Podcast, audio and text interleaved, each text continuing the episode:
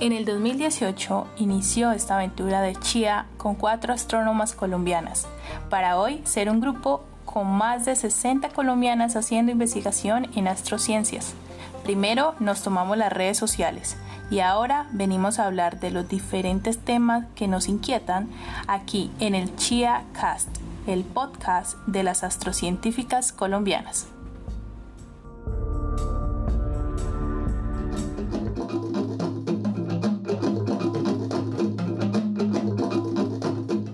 Bienvenidos y bienvenidas al segundo episodio del Chia Cast. Es para nosotras un placer continuar con este gran proyecto del podcast de las astrocientíficas colombianas. Hace unas semanas hicimos el lanzamiento oficial con el primer episodio en donde hablábamos sobre el 11 de febrero y sobre Chia, colombianas haciendo investigación en astrociencias. Hoy hablaremos sobre uno de esos temas que se mencionaron en este episodio, hablaremos sobre las científicas a través de la historia. Y para llevar a cabo este episodio voy a presentar a mis compañeras con quienes estaremos hablando durante un rato sobre este tema. Pero antes quiero recordar las redes de Chia. Ya saben, en Facebook nos pueden encontrar como AstroChia Call y en Twitter como AstroChia. Bueno, hoy me acompañan en la mesa de diálogo Andrea Guzmán Mensa estudiante de doctorado en astrofísica de la Universidad de Berna en Suiza. Andrea, bienvenida. Hola Lauren, mucho gusto por estar otra vez por estos lares. ¿Cómo estás? Muy bien, muy bien, muchas gracias. Por aquí, súper contenta de este segundo episodio. También tenemos a Valentina Abril Melgarejo, doctora en astrofísica y cosmología del Laboratorio de Astrofísica de Marsella, en Francia. Valentina, ¿cómo vas? Muy bien, Lauren, muy contenta de estar aquí de nuevo y pues celebrando un montón de, de eventos en este, en este mes especial en el que conmemoramos el papel de la niña y la mujer en la ciencia. Así que bueno, venimos aquí a pasar un buen rato. Así es. Y también tenemos a Ana Mikler, candidata a doctorado en astrofísica de la Universidad de Bonn en Alemania. Ana, un gusto tenerte hoy aquí. Hola Lauren, Valentina, Andrea y a todos los oyentes, súper contenta de estar aquí para el episodio 2 y nada, con toda, hoy también con un tema súper interesante, estoy que me muero por discutir. Así es. ¿Y quién les habla? Lauren Flor Torres, doctora en astrofísica de la Universidad de Guanajuato en México.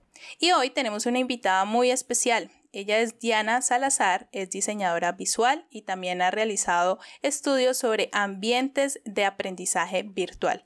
Ama la creatividad, la tecnología y los buenos propósitos. Actualmente trabaja en la industria del comercio transfronterizo como manager de desarrollo de software en FedEx Cross Border. Tiene 11 años de experiencia en digital y tecnología. Construye comunidades virtuales, startups, produciendo tecnología, mundos virtuales, educación en línea, proyectos de Internet de las Cosas y procesos de apropiación social de ciencia y tecnología.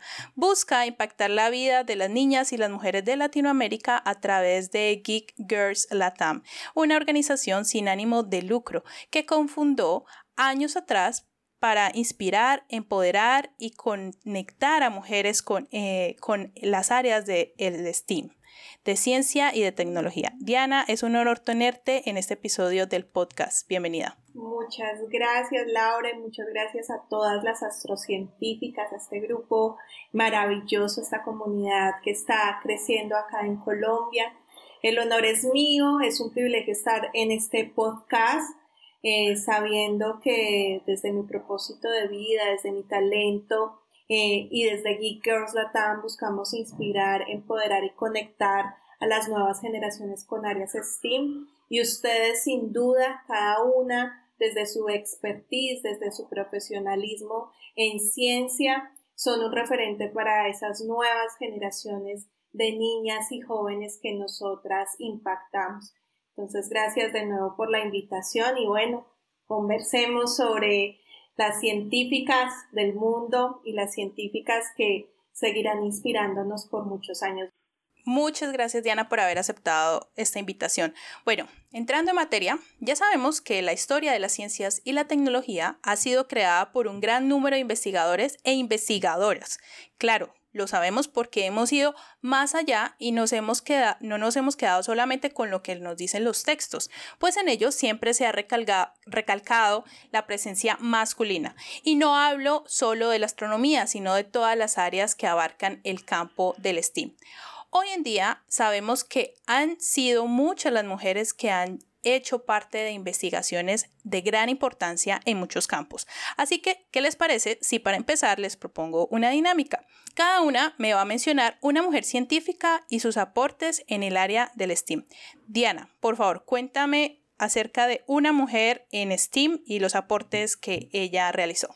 Bueno, una de las áreas que conforman el STEAM es las matemáticas, ¿no? Entonces yo traigo hoy a colación a Katherine Johnson y a Christine Darden, em, que conformaban ese grupo que se llamaba las calculadoras en los años 50, cuando Estados Unidos necesitaba desarrollar toda la ciencia, la tecnología y los cálculos matemáticos que hicieran posible la llegada del hombre a la luna habían muchas deficiencias, había muchos problemas eh, políticos, económicos y sociales en el país y eso hace que un presidente, ¿no? Kennedy, promulgue algunas leyes que permitían que las personas eh, negras, ¿no? Diferentes, pudieran ser parte de estos estudios y de estos avances científicos y tecnológicos que se necesitaban.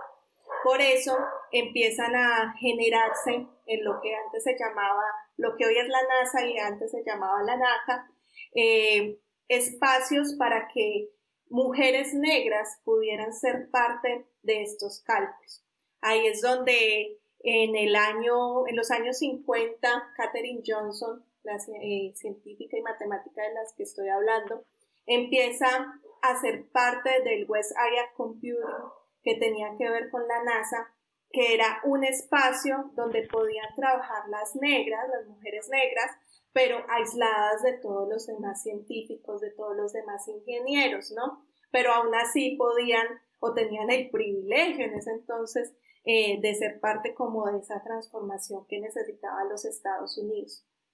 Ella en el año 53 eh, empezó a analizar eh, datos de pruebas de vuelo, empezó a ser parte de cálculos matemáticos importantes y en el 58 hizo parte de todas las eh, personas que lograron eh, la misión Mercury y Apolo también de la NASA, que permitieron justamente que fuera la primera tripulación al espacio eh, y que pues hacen que hoy Estados Unidos sea el que se lleve como esa bandera como del hombre en la luna y el hombre eh, conquistando otros universos, ¿no? Ella eh, me encanta porque dentro de las referencias que tenemos conocemos que más que hacer comprobaciones de los mismos cálculos, ella hacía muchas preguntas. Y hacerse preguntas es la base de la del conocimiento científico, la curiosidad, la manera en cómo me pregunto o siento por qué el mundo existe, es lo que hace que haya una primera curiosidad y una primera vocación por lo desconocido. Y la ciencia es para eso, para encontrar las respuestas a lo que no conocemos y encontrar los caminos para eh, lograr un, mejor mundo, ¿no? una mejor humanidad. Entonces, eh, como vemos en, las manos de Catherine y también de Christine Darden, que fue como una sucesora o alguien que se involucró también a estas calculadoras o a este equipo, estaba escribiéndose la historia de la humanidad. En las manos de una mujer estaba la vida tripulada en el espacio que, que se conocía hasta el momento en las manos y en la visión de una mujer o en sus cálculos matemáticos se estaba construyendo una visión de humanidad. Ella eh, y Christine Darden eh, lucharon juntas por méritos laborales, lucharon por tener una equidad en el salario, lucharon desde su mismo contexto por ser negras, ¿no? Por tener las mismas condiciones que sus compañeros o sus pares hombres en este momento en la NASA cuando ellas estaban. Realmente eh, lo que vemos acá con Catherine y con Christine es que la pasión impulsa el éxito independiente del género de la raza, que realmente las mujeres empiezan, y creo que eso lo, lo veremos adelante, a romper los anonimatos y a colocarse en la mesa para construir lo que hoy entendemos. Eh, una frase de Christine que me gusta mucho es que pude apoyarme en los hombros de las mujeres que me precedieron y las mujeres que vinieron después de mí pudieron apoyarse en los míos. Por eso, tanto eh, Catherine y Kristen son mis referentes, mis matemáticas acá que pongo en la mesa. Excelente, Diana. Eso es muy importante. Quiero eh, aclarar que STEAM son las siglas en inglés de ciencia, tecnología, ingeniería y matemáticas. Entonces, STEAM abarca muchos campos y es muy importante porque incluso de acerca de, de estos, estos referentes que nos menciona que nos menciona Diana hay una película que se llama Figuras Ocultas. Entonces, súper invitados a que vayan a ver la película para que sepan un poco más acerca de, de, de, la historia de ellas. Y también muy importante lo que dice es que preguntarse es ciencia. Es muy importante hacer, hacer muy, muy curiosos.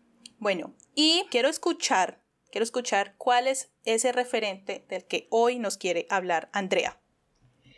Pues Lauren, yo tengo muchos referentes y no podía decidirme en uno pero después de toda la tarde me decidí en que quería hablar de Jocelyn Bell Burnell. Ah, también porque hace muy poco tuve así como una interacción con ella y es realmente una de esas astrónomas que me inspiran también por su, digamos, su historia académica y de vida. Pues déjame contarte que Jocelyn Bell Burnell em, descubrió cuando era estudiante de doctorado algo que nosotros en astronomía llamamos pulsares.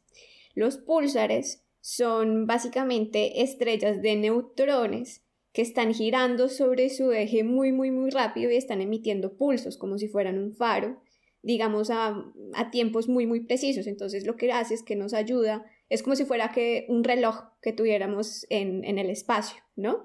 Y eventual, por ejemplo, eventualmente nos puede ayudar a detectar, qué sé yo, ondas gravitacionales, una cosa así. O sea, realmente es, es un el descubrimiento de este objeto es muy importante para la astronomía.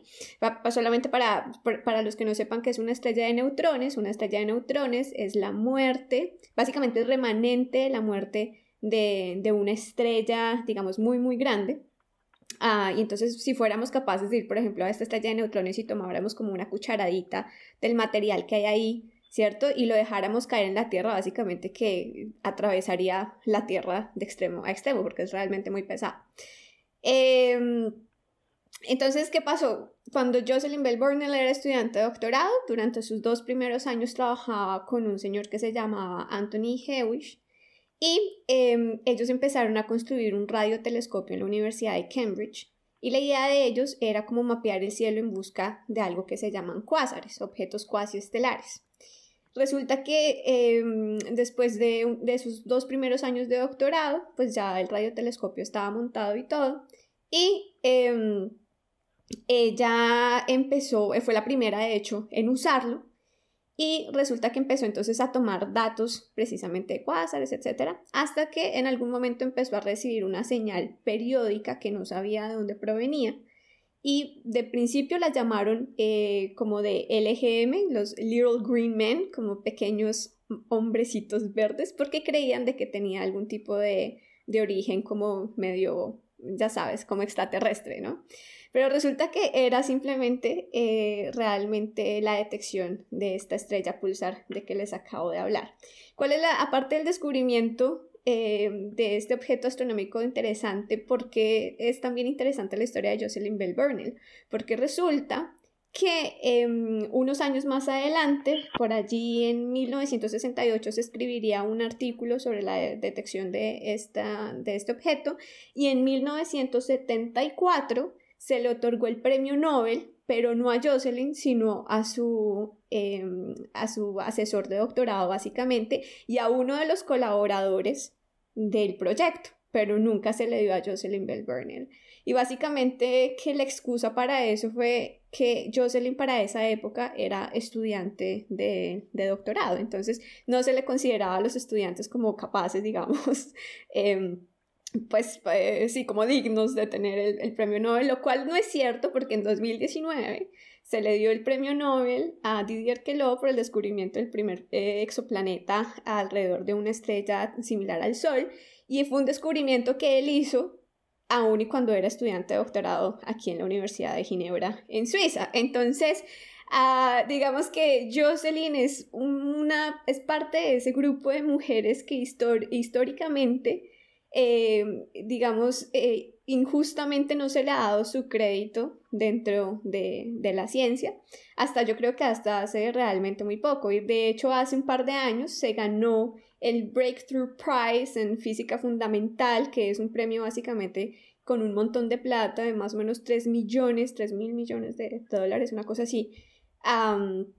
y Jocelyn lo donó para precisamente apoyar a la educación de minorías y grupos poco representados en la ciencia y sobre todo mujeres. Actualmente, pues Jocelyn Bell es profesora visitante de la Universidad de Oxford y es como súper vocal eh, en toda, digamos, eh, su, su, lucha por reivindicar el papel de la mujer en la ciencia, en la astronomía y sobre todo de las minorías y los grupos poco representados. Entonces, Jocelyn Bell Burnell es la mujer que me inspira en el área STEM. Excelente, Andrea. Sí, incluso ella ha estado participando activamente en algunas conferencias eh, en diferentes, ahorita con el tema pues de la virtualidad, que nos ha acercado a, personas y a investigaciones como el de Jocelyn. Eh, entonces también busquen por ahí en las redes sociales las conferencias que ella ha, ha, dado en diferentes instituciones y que uno ahorita pues tiene acceso a esas, a esas conferencias. Eso es lo interesante de todo esto. Bueno, Ana, quiero escuchar, queremos escuchar todas cuál es ese referente tuyo el día de hoy en STEM. Bueno, digamos que como Andrea, yo también creo que supongo que todas tenemos muchos referentes, pero yo decidí contar una historia un poco más antigua, digamos que mucho más antigua, y es la historia de Caroline Herschel. Ella nace en 1750, entonces sí estamos hablando de 400 años atrás. Eh, pero es que ella tiene una historia muy interesante. Entonces, digamos que Caroline Herschel, eh, ustedes por el apellido lo asociarán con William Herschel, un gran astrónomo reconocido, eh, quien tiene el telescopio Herschel en infrarrojo nombrado después de él porque él desarrolló una nueva tecnología junto con Caroline de telescopios para tener mejores observaciones y más precisas. Pero es que resulta que Caroline, eh, esta mujer es la menor de ocho hermanos, es la segunda mujer que existía, entonces por el contexto histórico, ella nace en Hannover, en Alemania, pues ella básicamente tiene destinado ser eh, el ama de casa y la cuidadora de sus hermanos, ¿cierto? Eh, más encima, pues ella se enferma en algún punto, se dice que era una mujer muy baja, de casi media como un metro treinta, tiene algún problema alguna vez en su niñez, pierde un ojo, y, y, pues todo esto hace que la familia y su madre considere que ella nunca se va a poder casar, y entonces pues si no se puede casar y si no es bonita para hacer algo más, pues va a cuidar a la familia va a cuidar a los hermanos y les va a cocinar y les va a lavar la ropa y todas esas cosas. Y ella como que era siempre muy curiosa y entonces ella quería, por ejemplo, aprender a bordar y se escapaba para trabajar con la vecina para que le enseñara a bordar, pero pues ella no, porque ella no iba a salir al público a conocerse, entonces que para qué hacía esas cosas. Y en algún punto, su hermano William Herschel, quien era músico originalmente, se va para Inglaterra y convencen a la mamá que la dejen por favor ir a ella allá a, apoyarlo a él y que pues de paso le ayude con la música. Eh, pero verdaderamente la forma en que convencen a la mamá es que pues él necesita una mujer que lo cuide, ¿no? Porque en ese momento los hombres no podían planchar ni cocinar. Y, entonces se va, se va Caroline, ella empieza cantando, ¿cierto? Eh, y ellos pues tienen como una orquesta y ella es solista, incluso ella es muy buena en la música, quiere seguir en la música, pero no, pues su hermano decide que no, que él se aburrió de la música y que él quiere seguir en la astronomía, y entonces si él no hace música, ella tampoco hace música, entonces digamos que ella siempre le fueron pasando las, sí, por más de que ella fuera curiosa y que tuviera habilidades, siempre le tocó la tarea que quería el hermano que hiciera. Y entonces él se pone en la astronomía y ella a veces le muestran en imágenes limpiando los espejos y, sí, los lentes de, de, los telescopios, porque digamos que empezó un poco así y no fue su interés, eh, pero ella le va cogiendo pues amor a la astronomía y va, ella pues era muy meticulosa, decir, como, así es verdad, buena ama de casa, le ayudaron a mantener todo muy en orden, entonces ella empieza a manejar el catálogo de toda la información que va recogiendo su hermano. En algún punto su hermano se va y ella coge el telescopio y empieza a observar por sus propios medios y descubre, es la primera vez que descubre un cometa y verdaderamente ella de uno de sus eh, actos más reconocidos en la astronomía es el descubrimiento de ocho cometas. Entonces, en esa medida, eh, Caroline empieza no solo a tomar interés, sino a mantener un récord de lo que se está observando. Y ella piensa, oiga, hay un catálogo, ¿cierto? Que ya se conocía, pero este es basado en las posiciones de los objetos comparado con las constelaciones. Eh, pero eso es muy difícil, o sea, ¿quién sigue eso? Porque la constelación cambia de lugar, no está todas las fechas, ¿cierto? Entonces ella se pone a sacar, eh, basado en las coordenadas polares, a, describir esos objetos con esas coordenadas para que fuera algo muy estándar. Y entonces ella empieza y cada vez que el hermano le dictaba aparentemente desde fuera y ella metida en un cuarto allá escribiendo objeto tal, número 3, visto en tal forma, estrella, y entonces empiezan a descubrir muchas cosas y en ese proceso ella descubre los cometas y empiezan a descubrir nebulosas también que son, eh, pues, para los que nos están escuchando, como una nube de gas eh, donde se forman las estrellas, y entonces, pues se ve como algo así, como una nube en cierta forma extraña, ¿cierto? No se ve como una estrella que brilla y titila, eh, o un cometa que va y viene y entonces tiene una periodicidad. Y, ella entonces tiene como grandes logros, uno de ellos, aparte de, sacar sus cometas, sus ocho cometas, es que al final de su vida, ayudando a su sobrino, pues que ella siempre terminó un poco como la asistente de alguien más, aunque hizo muchísimas cosas, fue eh, crear el catálogo NGC, que por sus siglas en inglés es New General Catalog, donde cogía toda esta información que tenía y quería ayudarle a su sobrino a que siguiera las investigaciones nebulosas y entonces empieza a añadirle al catálogo estándar que existía erratas y dice, no, esto no es así, esto en tales coordenadas es de esta forma, eh, estos son los nuevos objetos, primero añade 500 objetos, luego al final de su vida ya ha añadido 2.000 nuevos objetos y aún, aún en día, ¿cierto? Utilizamos el catálogo NGC. O sea, los que trabajen con galaxias o con nebulosas saben que uno se refiere a estos objetos con esas coordenadas. Entonces viene desde 1700, 1800 y ella se dice que es la primera mujer astrónoma. Es gracioso porque aun cuando pensamos que siempre fue la asistente, ¿cierto? Ella se considera la primera mujer astrónoma oficialmente porque a ella la contrata el príncipe eh, o el rey George III y le paga por ser asistente de su hermano, que en su momento eran como 50 libras esterlinas anuales, en este momento son como 6 mil euros, 6 mil libras esterlinas anuales, eh, por ser la asistente, pero es la primera astrónoma que se le pagó como por su trabajo. También es la primera astrónoma que se le da eh, la medalla de oro de la Real Academia eh, de Inglaterra, la Real Academia Astronómica de Inglaterra, y la siguiente astrónoma que se va a ganar esto, estamos hablando finales de 1700, principios de 1800, es Vera Rubin en el 96. O sea, pensemos todo el tiempo que tuvo que transcurrir para que alguien pudiera entender esto. Pero ella fue muy premiada en ciertos modos, o sea, aparte de la medalla, fue reconocida eh, por el rey de Prusia en su momento también. En Hanover fue premiada cuando ella se devuelve al fallecer su hermano, ella se devuelve a Hanover de Inglaterra y sus últimos días también ayuda allí en la comunidad astronómica, entonces también la premian allí, la reconocen. Entonces eh, creo que, que Caroline es el ejemplo de que uno no tiene que seguir el destino que le marcaron ni la vida, ni la sociedad, ni la familia.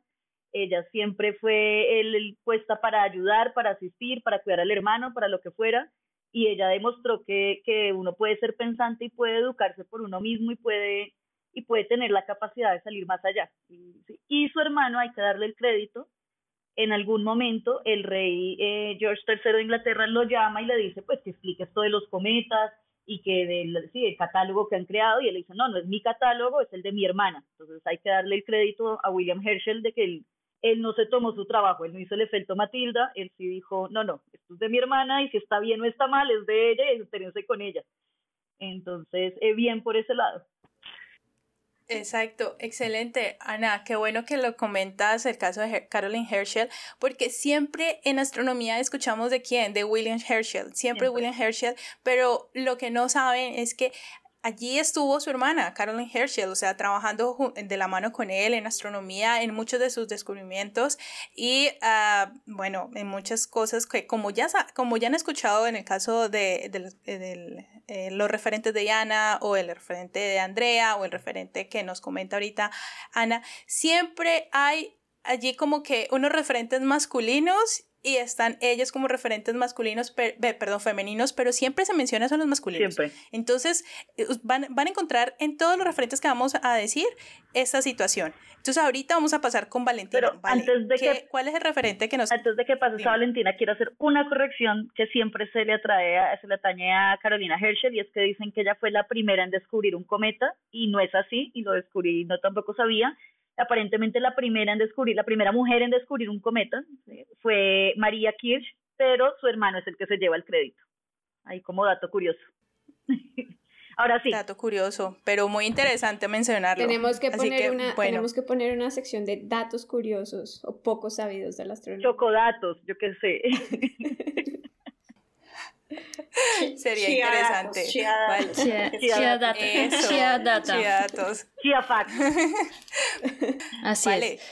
Bueno, yo también, también fue un poco difícil elegir como un referente, pero yo sí estuve muy sesgada por lo que yo hago y yo trabajo en dinámica de galaxias y entonces digamos que nuestra superheroína en este campo es Vera Rubin, que eh, su nombre de soltera es Vera Florence Cooper Em, y ella tuvo, ella además de una brillante carrera científica, tuvo cuatro hijos. Entonces, eh, su caso es súper interesante. Ella nació en Filadelfia, Estados Unidos, en 1928. Y eh, ella, es, ella es hija de, de padres judíos que fueron inmigrantes de la guerra. Este, y ella desde muy pequeña se interesó en el cielo, en la astronomía y su papá eh, le ayudó a hacer un telescopio rudimentario cuando tenía 10 años y desde la ventana de su cuarto siempre observaba el cielo. Y fue tanto así que ella continuó con su pasión y pudo acceder a una licenciatura en astronomía en el Vassar College en 1948.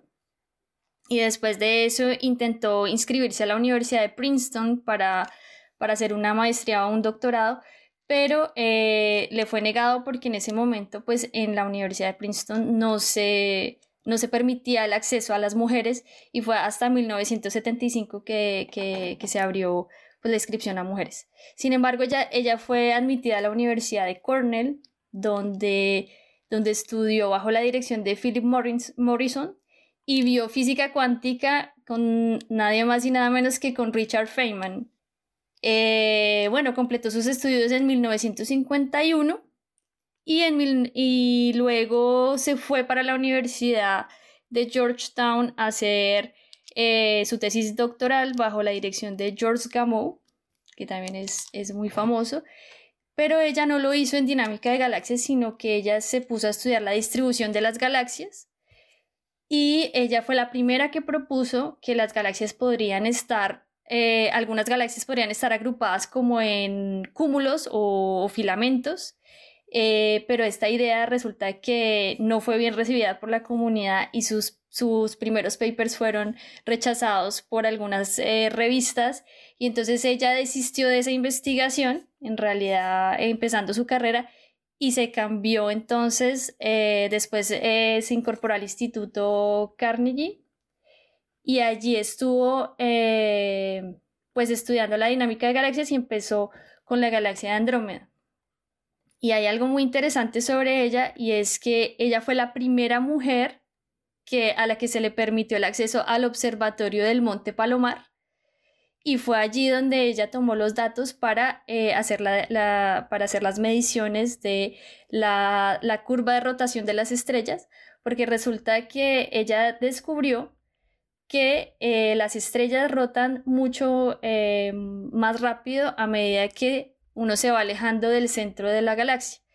Si, si uno se fuera por las leyes newtonianas o eh, un disco de Kepler normal, al, al, al, haber menos masa en las, en las partes exteriores de las galaxias, las estrellas deberían rotar menos rápido, o sea, debería haber un incremento y luego una, una disminución de la velocidad. Pero resulta que la velocidad de rotación de las estrellas llega a como a un máximo y luego se mantiene ahí como en un plató. Y eso, eh, eso quiere decir que hay que, que, o que, o que la observación está mal hecha, o que hay problemas de calibración, o que hay una componente de masa que está faltando. Y eh, luego otras personas, eh, pues, confirmaron estas mediciones y se dieron cuenta que había un faltante de masa a lo que le llamaron materia oscura. Entonces ella en realidad es la madre de la materia oscura o de la idea de la materia oscura. Entonces es muy, muy importante en la historia.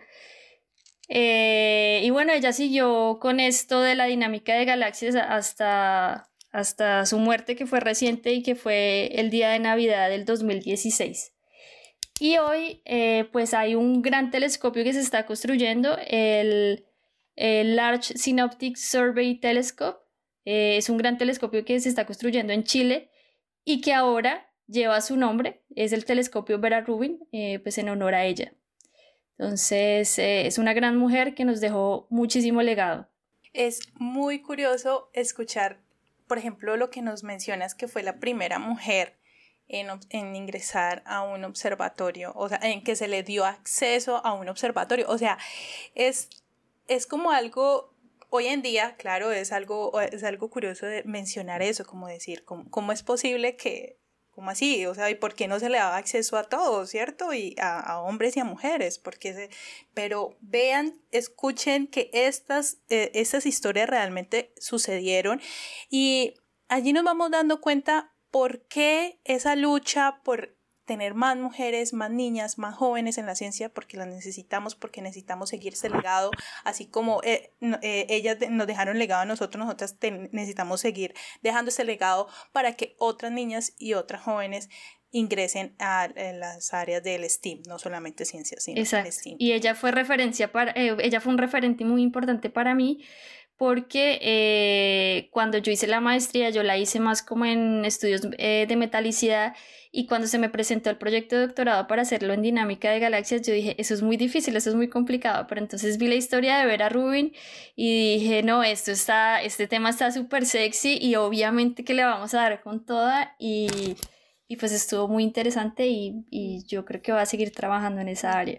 Valga la pena aclarar que Vera Rubin fue la primera mujer trabajar legalmente en un observatorio, porque tenemos, por ejemplo, el caso de las computadoras de Harvard que aún y así, pues ellas trabajaban clasificando sus placas fotográficas y todo y tenían acceso eh, de manera y por debajo de cuerda del telescopio, pero nada que ellas pudieran hacer a nombre de ella porque siempre las tenía que representar un hombre. Entonces... Así es. Así es. Ahí también, también vale la pena recalcar, en el, en el caso de Vera Rubin, ella sí tuvo mucha suerte porque su esposo la apoyó bastante. Él iba y la llevaba a la universidad, al observatorio, y él cuidaba a los niños también. Él, o sea, que digamos que hicieron un buen equipo eh, y en esa época que era algo como muy exótico. Así que eso sí también hay que reconocerlo. O sea, como debería ser. Exactamente, hay que reconocer que no siempre no, no, siempre quiere decir que no, los hombres son los malos, los hombres son, no, o sea, hay, en, digamos en el caso, por ejemplo, de William Herschel, también que mencionaba Ana, que él le dio los méritos que merecía eh, su hermana por el trabajo que había hecho, en el caso también de, de, la, de la esposa de, de, perdón, del esposo de, de Vera, también, pues, ayudó contribuye también a, su proceso y a su investigación, porque digamos que al llegar a un equilibrio, eso también es una contribución a, esta, a esta investigación. A propósito, el nombre de él es Robert Joshua Rubin, y bueno, está su, su apellido ahí también, porque como ella tomó el apellido de casada, pues... Ah, claro. ¿Y cuál era el nombre original de Vera Rubin? ¿Lo sabemos? Sí, sí, yo lo mencioné, eh, era, ah, es Vera Florence Cooper. Florence Cooper sí, verdad, verdad, sí lo mencionaste. Bueno, y como Andrea ya mencionó las computadoras de Harvard, pues me voy a ir por allí para hablar acerca del referente que hoy les quiero mencionar y es Henrietta Swan Leavitt. Ella nació en Estados Unidos y se graduó a los 24 años en lo que eh, ahora es el Radcliffe College, una universidad para mujeres asociadas a Harvard. Posterior a esto, sufrió una terrible enfermedad que le provocó una profunda sordera. Cuando se recuperó, comenzó a trabajar como voluntaria el año siguiente en el observatorio de Harvard College. Allí, un grupo de mujeres, llamadas las computadoras de Harvard, como lo dijo Andrea, ya realizaban algunas tareas eh, mecánicas buscando eh, o más bien analizando fotografías celestes y haciendo pequeños, bueno, no pequeños, muy tediosos cálculos que incluso llevaron, por ejemplo, en el caso de eh, Henrietta, a descubrir las estrellas variables como las cefeidas, las cuales para los que no se escuchan, son estrellas que pulsan radialmente variando tanto en temperatura como en diámetro y para producir cambios de brillo con un periodo y amplitud estables muy regulares. Es interesante porque este descubrimiento les cuento que sirvió para realizar cálculos de distancia entre las estrellas como el tamaño de la Vía Láctea o para que Hubble descubriera, por ejemplo, el corrimiento al, rojo, que digamos de, de esto se puede podríamos hablar de términos astronómicos, podríamos hablar en otro, en otro episodio. Pero eh, descubrió la relación periodo-luminosidad, que es un método que se utiliza incluso hoy en día. Desafortunadamente, este trabajo de astronomía, el caso del trabajo de Henrietta, pues no se le dio el crédito a ella, sino que se lo llevaron sus supervisor, su supervisor, eh, quien era Edward Pickering, y también a Edwin Hubble. A pesar de ello, pues realmente ella empezó a ganar reputación entre el personal eh, del, del, observatorio y en solo un año descubrió, escuchen esto, 845 nuevas estrellas variables en la nube menor de Magallanes. Y también quiero mencionar que eh, su importancia científica solamente fue apreciada después de su muerte, en parte gracias al intento de nominarla para el Nobel en 1925 por los trabajos que había hecho en estrellas variables y los cálculos de las distancias estelares. Pero ¿qué creen? El, pues el premio como tal no, no, no se le, no le fue entre, no se le dio a ella y también pues porque no se pueden entregar eh, premios Nobel a título póstumo y entonces eh, realmente ella nunca llegó a ser nominada. Así que esto es otro de las historias que tenemos de mujeres en STEAM. Ahora ya hablamos acerca de estos referentes, ya hablamos acerca de la historia de cada una de ellas y ya hablamos de esos, eh, esas situaciones o momentos cruciales. Entonces, sería muy interesante que habláramos aquí entre todas por qué el olvido, por qué, por qué creen que hay ese olvido sistemático de estas mujeres científicas que los aportes que han hecho ellas son de gran impacto. ¿Qué creen? ¿Por qué creen ustedes que este olvido sistemático que se conecta con el efecto Matilda que yo le hablamos en el primer episodio? Bueno, si puedo iniciar acá, Lauren. Em, yo creo que ese olvido sistemático es porque la sociedad está en deuda con el reconocimiento de lo que es la mujer en el mundo, ¿no? Eh, como hablaban las compañeras, algunos de sus referentes siempre eran las cuidadoras, ¿no? Era la que estaba detrás de el científico X, del científico Y, y nunca eh, sucedía que fueran las protagonistas. Creo que ese olvido es por la misma deuda que tenemos como sociedad ante todos los eh, avances científicos y tecnológicos en los que las mujeres han contribuido. Sin embargo, creo que en esta época en la que nosotras estamos teniendo una voz, alzando eh, nuestra voz para decir que las mujeres estamos acá creando ciencia y tecnología, es una época diferente, ¿no? El anonimato antes era sinónimo de mujer, pero ahora estamos cambiando nosotras la historia. Ahora nosotras somos las protagonistas.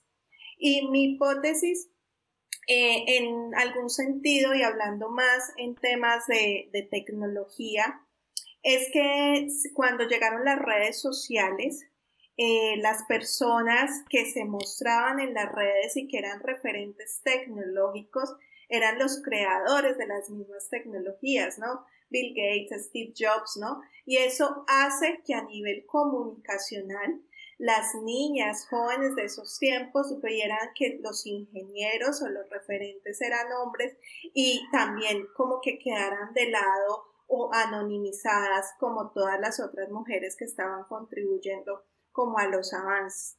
Entonces, eh, resumiendo, es un tema de deuda de sociedad, es un tema también eh, que yo atribuyo a los medios de comunicación, a las redes sociales que tienen una responsabilidad grande en la visibilización de más mujeres, pero es un tema también que podemos decir que ahorita está pasando a segundo plano, ahorita nosotras somos las protagonistas y desde nuestros colectivos, desde nuestro CHIA, desde Geek of Latam, nuestra responsabilidad o corresponsabilidad es dar voz y visibilidad a las científicas, ingenieras, matemáticas y creativas que están surgiendo eh, ahora en nuestro país y pues en toda la región. Sí, yo quiero comentar algo con respecto a lo que dice Diana. Y es, pues, yo creo que sí es verdad que la visibilización de estos referentes de mujeres científicas ha aumentado en las redes sociales y hoy en día con la tecnología, pero yo creo que también tenemos que dar el paso a que estos referentes lleguen a las instituciones educativas, a los libros de texto, porque siempre va uno mira el libro de texto, digamos, en Colombia, qué sé yo, y siempre están las fotos, ¿cierto? De, del astrónomo tal, del biólogo tal, del químico tal, pero pocas veces en los colegios también se nos recuerda eso, y sobre todo en un país como Colombia que capaz no todo el mundo tiene como eh, acceso a tecnologías, accesos a recursos tecnológicos, entre otros.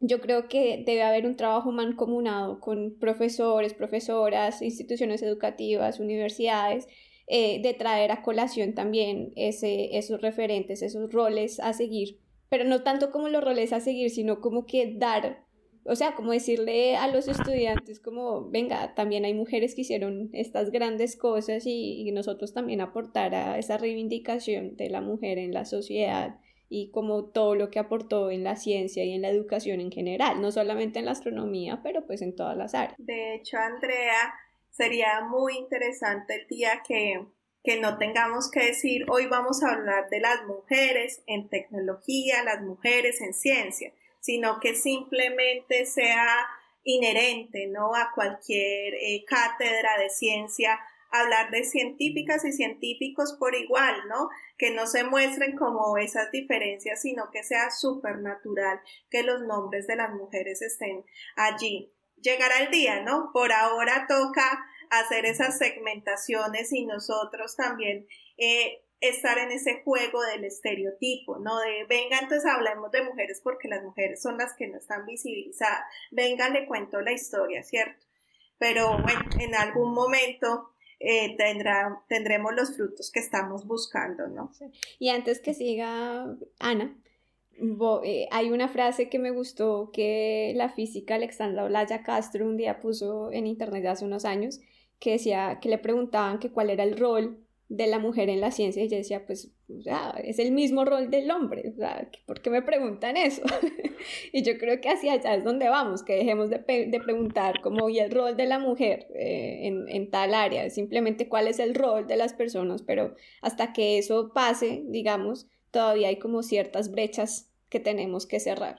Digamos que yo quería hacer un comentario cortico y era lo que decía Andrea acerca de los libros y me pareció interesante cuando estaba pues buscando información y como anécdotas de, de Caroline Herschel, que por ejemplo la Wikipedia en inglés tenía 4.000 datos, o sea, tenía la vida entera y dividida por cuando era niña, cuando era tal, pero cuando me fui a la de español, la de español era una página. Entonces, también de pronto, nosotros hablando en nuestro contexto, ¿cierto? Que estamos aquí, bueno, en Colombia o hablando con hispanohablantes, pues una parte de, ese bias también es el acceso a información que se tiene dependiendo del idioma. Obviamente porque el inglés ha sido pues un idioma más reconocido para la ciencia, porque actualmente es más usado, eh, pues se encuentra más información en inglés, pero pues el español no es que sea un idioma poco usado, por decirlo así. Entonces, eh, para llegar sobre todo a, esa Colombia remota, como la llaman aquí, a esos lugares eh, lejanos donde no se tiene tanto acceso, también necesitamos hacer el esfuerzo de que esa información exista en los idiomas necesarios para que la gente la pueda acceder.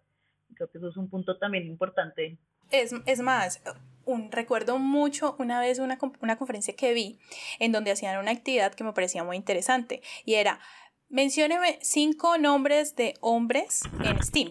No, pues salía, no, Newton, ta, ta, Einstein, no sé quién, tal, bueno, ajá. Y luego decían, bueno, ahorita díganme cinco nombres de mujeres en STEAM. Y, todos dicen o sea, Era, fue así como... Dice más que sí, Curie. exacto, entonces fue realmente muy interesante esa actividad porque eso nos demuestra que como ya lo dijeron ustedes, hay que hacer, hay que actuar. Y hay cómo hay que actuar con todas esas cosas que han dicho, no solamente con eh, investigar, hoy en día las redes sociales, tenemos casi todos podemos decir que tenemos acceso a las redes sociales, a, a, internet, en donde podemos buscar no solamente esto, las actividades que se han hecho. Es más, recuerdo, si les recuerdo que si quieren saber de más mujeres en ciencia pueden ir a nuestras redes sociales en Facebook, Astrochia Call, Twitter, Astrochia, y allí van a estar viendo exactamente hace unos días tuvimos una actividad súper chévere que fue el, numeral spam de, spam de científicas,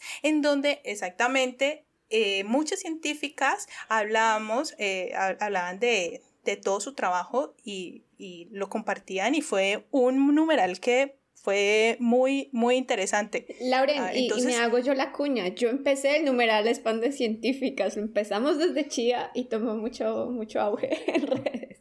Exactamente. Entonces, eh, esos, esas actividades son las que se tienen que promover en todas estas redes sociales para que puedan llegar a muchos lugares, no solamente de Colombia, de Latinoamérica y del mundo, y que vean que son muchas las mujeres, digamos en este caso, vamos a hablar de local muchas mujeres colombianas o en Latinoamérica que están trabajando y están haciendo investigación en STEAM. No solamente que están ahora, sino las que están hace mucho tiempo y que fueron, y como ya les dije, han dejado un legado que hoy en día nos tiene a nosotras trabajando en STEAM. Bueno, ahora, listo. Hablamos de por qué creemos, Parita.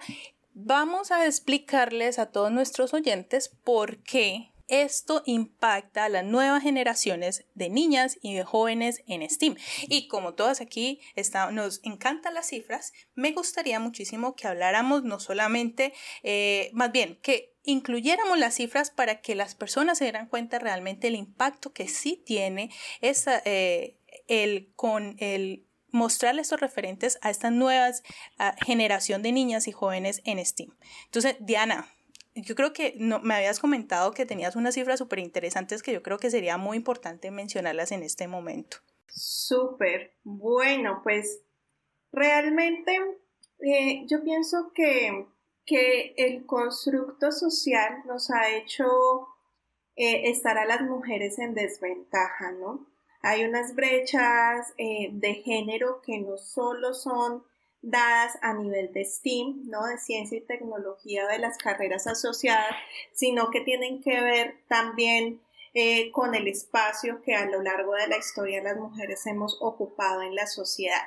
Y hay cifras que tenemos que empezar a analizar para encontrar como la raíz del problema de por qué no hay más mujeres en STEAM, ¿no?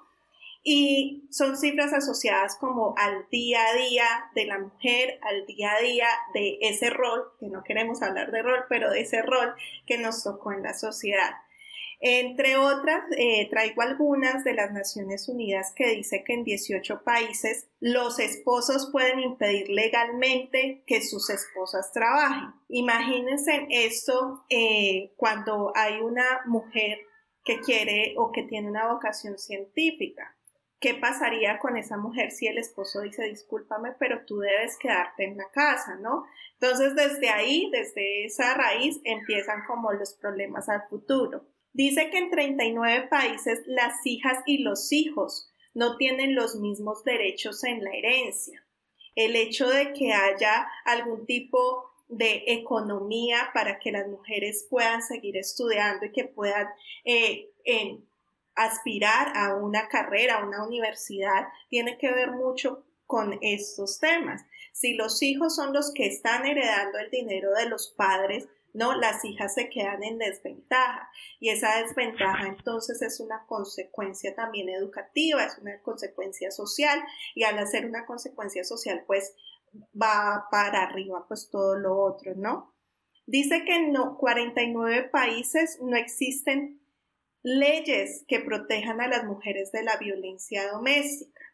Y de hecho, eh, esa cifra no la tengo acá exacta, pero dicen que ahorita por el tema de la pandemia justamente hay muchas más mujeres violentadas en casa y al estar violentadas en casa tienen que dejar de lado sus actividades diarias y profesionales, incluso las actividades de investigación. Se están produciendo menos papers científicos por mujeres ahorita en pandemia de lo que se producían antes. Esto tiene entonces que ver con un constructo social y con lo que la mujer está de alguna manera por la historia destinada a hacer en, su círculo familiar. A nivel mundial, y este, esta cifra me, me parece también interesante, las mujeres que poseen tierras son solo el 13%. El hecho de que cuando nosotros hablamos de empoderamiento y el empoderamiento suscita una serie de, acciones adicionales como educación y oportunidades,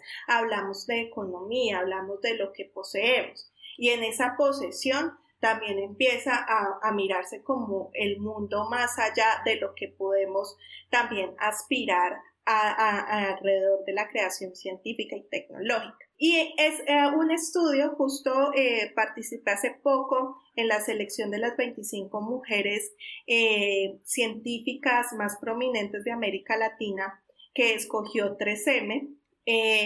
y ellos hicieron un estudio, acabadito de salir del horno, que dice que el 63% de las mujeres, en comparación con un 53% de los hombres, no se sienten confiados en sus conocimientos para decidirse a estudiar una carrera relacionada con STEM.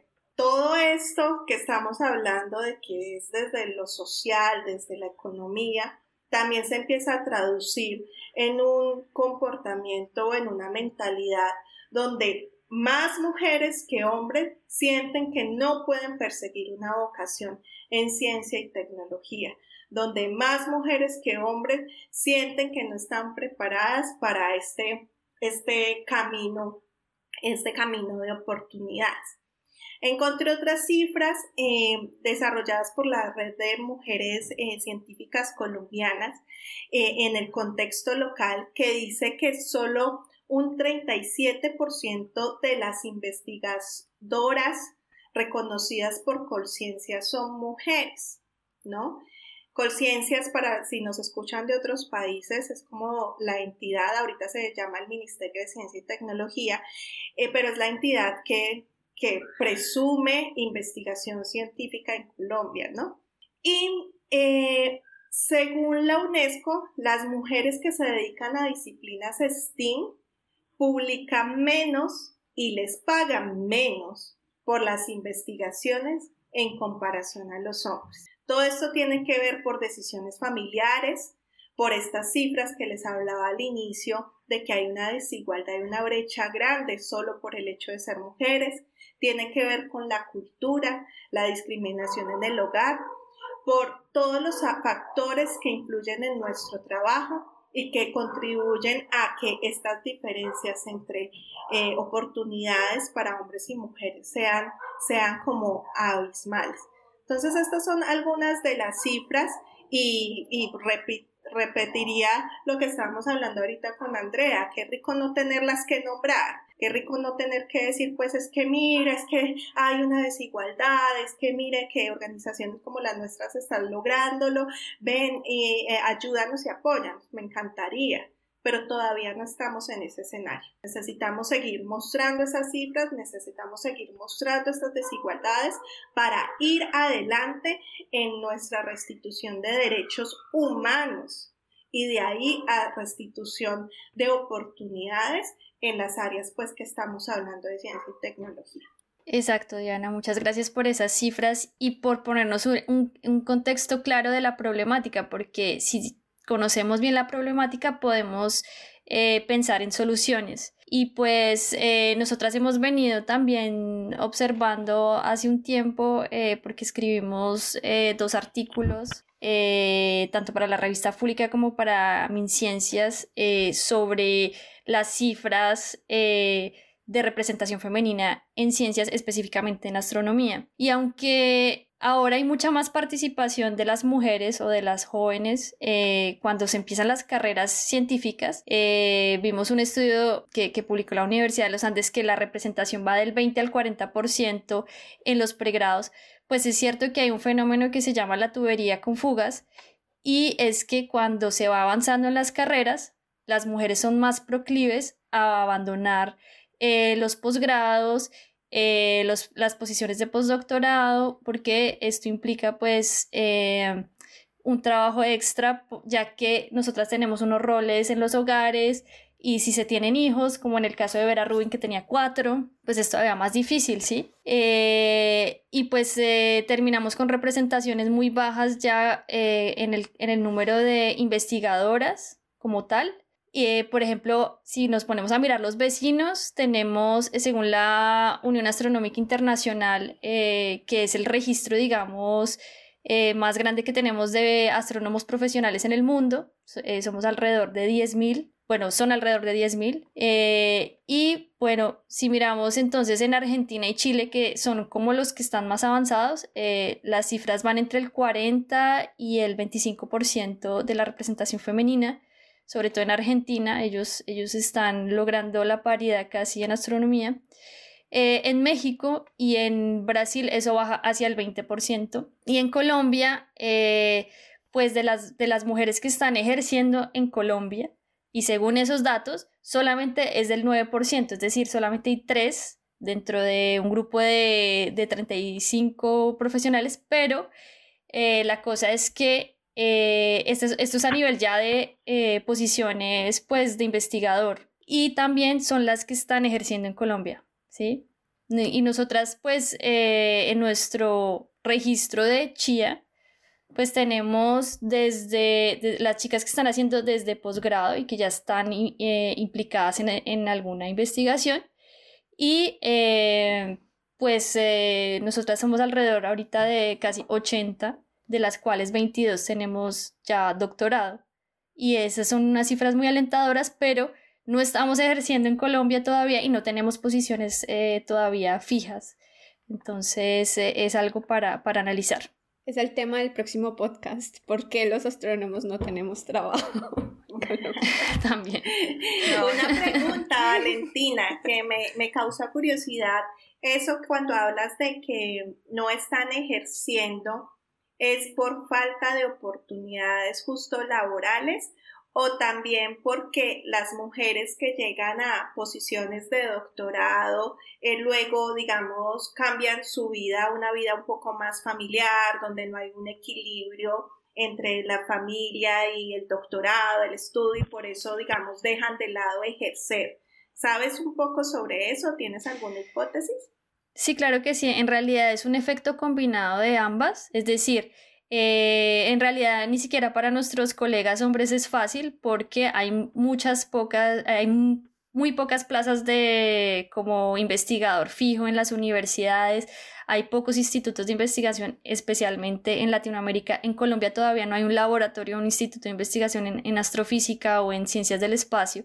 Entonces digamos que no hay eh, eh, los puestos de trabajo, ni siquiera para los hombres. Y como las mujeres también eh, tenemos una representación más baja, pues si sale, una, si sale una posición, pues van a aplicar muchos más hombres que mujeres. Y también tenemos menos posibilidades de, de, de acceder a esas plazas fijas como ya faculty members. Entonces es, es, combinado, es la baja representación de las mujeres y también que hay muy, poco, muy, poco, muy pocos puestos de trabajo fijos después de, de las estancias postdoctorales. Y es por eso es muy importante conocer estas cifras, pero no conocer una parte de, de esta historia con las cifras. ¿Por qué? ¿Por qué digo esto? A veces, eh, digamos, en, según las cifras de antes llamado Colciencias, ahora MinCiencias, eh, la proporción de mujeres y de hombres en jóvenes investigadores al comienzo es casi un 50-50, ¿cierto?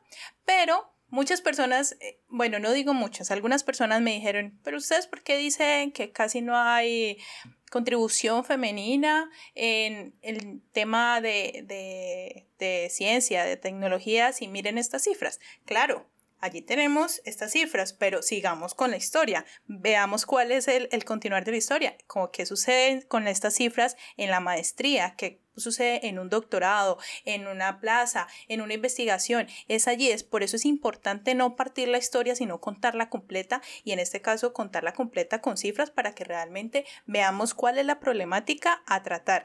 Y bueno, Ana, ¿tú querías decir algo? No, no, termina, termina y te dejo, te dejo decir porque iba a decir algo de, del, del posgrado del pregrado de astronomía en la Universidad de Antioquia que va muy acorde a lo que estás diciendo. Ah, ok, no, dale, cuéntanos acerca de estas cifras. No, porque eh, digamos que siempre se habla que en los doctorados hay el 50-50, ¿cierto? Entonces, eh, nosotros las chicas le pedimos colaboración a la Universidad de Antioquia, los del pregrado, que nos contaran un poco sus cifras, porque ellos pues son el único pregrado en astronomía en Colombia.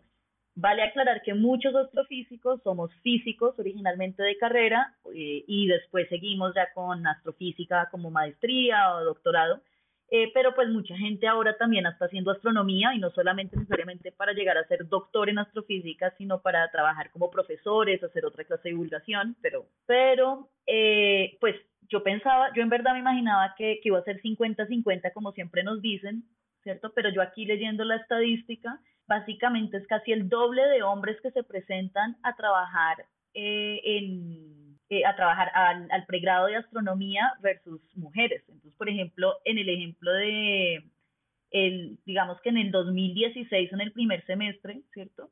Se tenían 149 hombres que se presentaron, pero solo 89 mujeres. Ha ido mejorando, claro, en el 2020, entonces la estadística más cercana, 2020, eh, el segundo semestre, se tenía 197 hombres y 115 mujeres. Ya casi al 50-50, pero ha sido un proceso largo de llevar. ¿Qué pasa? Que de esta cantidad de gente que se presenta por cosas de la ciencia, lo cual es normal, solamente como el 30% se gradúan, ¿cierto? O sea, el 70% eh, hacen deserción de la carrera por una razón u otra, entre hombres y mujeres. Pero se encuentra más deserción dentro de las mujeres.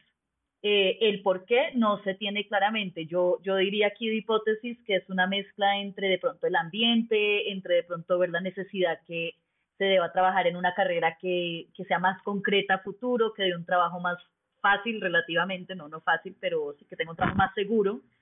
Eh, pero es interesante que verdaderamente no vamos al 50-50, el 50-50 vamos cuando ya pasamos a maestría y doctorado porque ahí es cuando de los que se gradúan, casi todos los que se gradúan siguen eh, ese proceso que es como lo estándar de si ya hice la astronomía, ya hice la física, pues voy a hacer la maestría voy a hacer el doctorado. Entonces hay un lapsus donde sí somos eh, equitativos, pero verdaderamente ni antes ni el después, o sea, ni en el pregrado, ni en las posiciones ya de tenure track, ni nada por el estilo, es cuando es balanceado. Entonces estamos produciendo mucha gente que tiene un nivel de educación parecido en cierto punto, eh, pero no hay las oportunidades anteriores. Y ese 50% de mujeres que sale a hacer, eh, o sea, estos doctorados y esto, y las maestrías, pues es verdaderamente una, es una cantidad más alta de la representación de mujeres, porque en general eran menos las que empezaron, ¿no? En comparación, casi todas las que se gradúan sí quieren seguir, pero son pocas las que empiezan. Eso me parece interesante de mencionar. De hecho, también hay un, unos estudios que afirman que las niñas entre los 10 y 14 años empiezan a perder su interés en, ciencias y matemáticas. No porque no tengan la capacidad, porque eh, realmente nuestro cerebro y nuestra estructura nos permite tener igual capacidad que, que nuestros padres hombres, sino más bien por lo mismo que estábamos hablando, temas sociales, ¿no? En esta época las niñas estamos en la pubertad, y la sociedad nos pone a pensar en otras cosas, ¿no? Nos pone a pensar en cómo nos vemos, nos pone a pensar en ciertas cosas que nos desvían de realmente eh, como el enfoque que podríamos tener.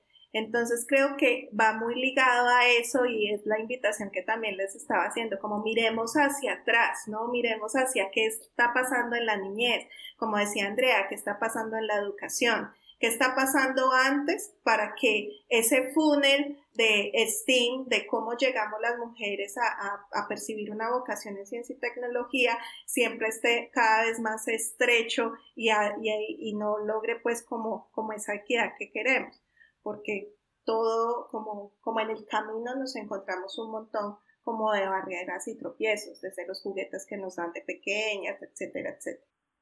Exactamente. Y ya, digamos, eh, escuchando todas esas problemáticas que hay, la idea es no solamente hablar acerca de la problemática, contar las cifras, sino también qué hacer, o sea, qué podemos hacer para mejorar para mejorar esto. Entonces, no sé, actividades como por ejemplo, les repito otra vez, vayan a nuestras redes sociales, Facebook, arroba astrochiacol, Twitter, arroba astrochia, y allí van a poder ver, eh, digamos, por ejemplo, la mini maratón que se hizo el 13 de febrero, que en donde estuvieron nueve astrónomas hablando acerca de, de, sus investigaciones en los diferentes rangos del espectro electromagnético. O también, por ejemplo, las actividades que hace Git Girls Latam. Por ejemplo, Diana, ¿tú nos podrías contar un poco acerca de las actividades que hacen exactamente para cambiar esta historia y cambiar un poco estas cifras? Claro que sí. Con la Organización Internacional de las Migraciones eh, preparamos algo que se llama Hazlo como niña y son una serie de, de como eh, instructivos para que cualquier persona pueda tomar unos 20 minutos con un grupo de jovencitas, de niñas, ¿no? Para hablarles de mujeres o referentes en áreas STEAM. Creo que una actividad tan simple como un instructivo que permita que personas, incluso los docentes que no tengan referentes y eso, puedan eh, conversar con eh, niños y niñas sobre las científicas, sobre las mujeres en tecnología, empieza como a transformar la historia.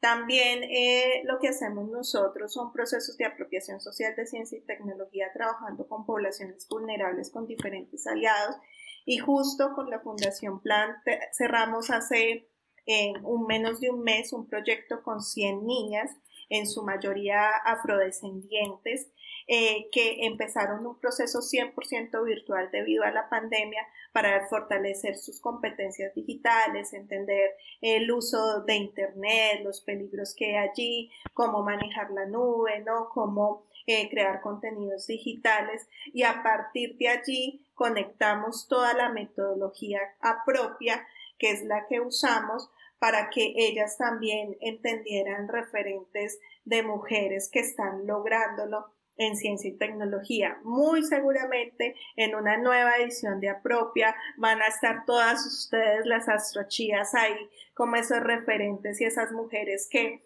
que realmente lo están haciendo, que son pares para ellas y que los inspiran. Entonces, ¿qué podemos hacer? Seguir diciendo somos protagonistas, estamos privilegiadas al poder estar en áreas científicas, creativas y tecnológicas, compartamos a nivel de educativo algunos eh, instructivos, algunos talleres, ¿no? Conectemos con organizaciones eh, que puedan ayudarnos a cumplir el propósito y también eh, sigamos siendo nosotras mismas ejemplos, ¿no? ustedes ya están por allá en, doctorado, ¿no? Muchas de las Geek Girls estamos acá, tal vez eh, persiguiendo una maestría, persiguiendo una investigación, y creo que ese crecimiento que nosotras mismas, las que ya estamos en esta área, eh, tengamos, ayudará a que las nuevas generaciones nos miren y también crean en que este tiene, que estas áreas tienen futuro y oportunidad.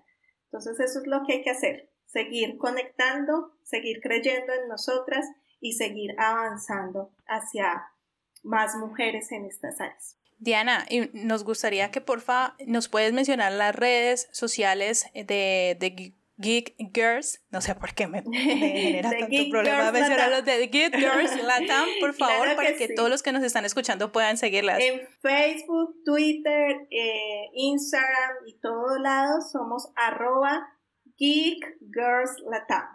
Y nuestra página web geekgirlslatam.org que justo eh, Lauren y aprovecho para hacer la cuña van a encontrar allí este reporte de este proyecto de apropiación social de ciencia y tecnología porque lo que no se mide no se mejora y lo que no se mide no se puede poner como ejemplo, ¿no? Y van a encontrar la transformación eh, que tuvieron estas jovencitas con estos procesos. Entonces los invito a leer el reporte de Mujeres en la Nube que está ahí en nuestra página web y en nuestras redes. Bueno, gracias Diana. Y yo quiero hacer un anuncio parroquial. Por favor, si nos... Espérate, espérate ah. Andrea, porque primero, primero, o sea, esto hay que hacerlo oficial. O sea, entonces vamos a decir lo siguiente. Eh, y con ustedes los anuncios. Anuncios del Chia Cast. Listo. Ah, perdón.